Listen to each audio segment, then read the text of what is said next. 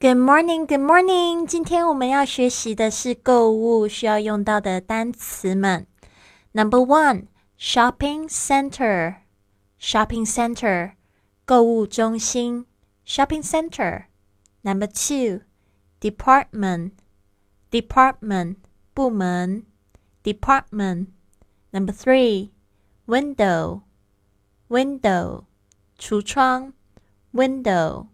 Number four, on sale, on sale，打折，on sale。Number five, elevator, elevator，电梯，elevator。Number six, escalator, escalator，手扶梯，escalator。Number seven, size, size，尺寸 ，size。Number eight, color, color，颜色，color。Number nine, style, style，或者是 design, design，样式。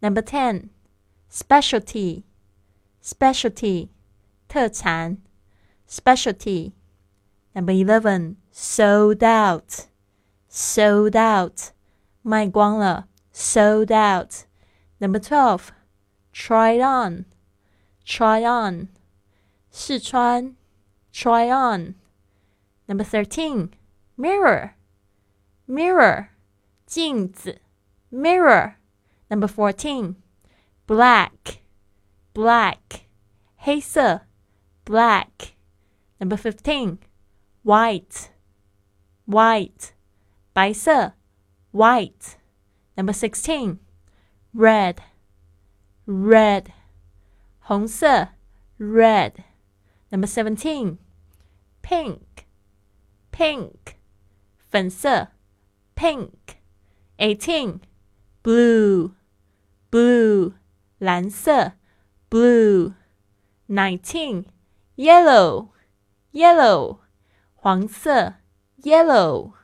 Twenty, green, green，绿色，green。Twenty one, brown, brown，咖啡色，brown。Twenty two, gray，灰色，gray, gray。Twenty three, orange, orange，橘色，orange。Twenty four, purple, purple，紫色，purple。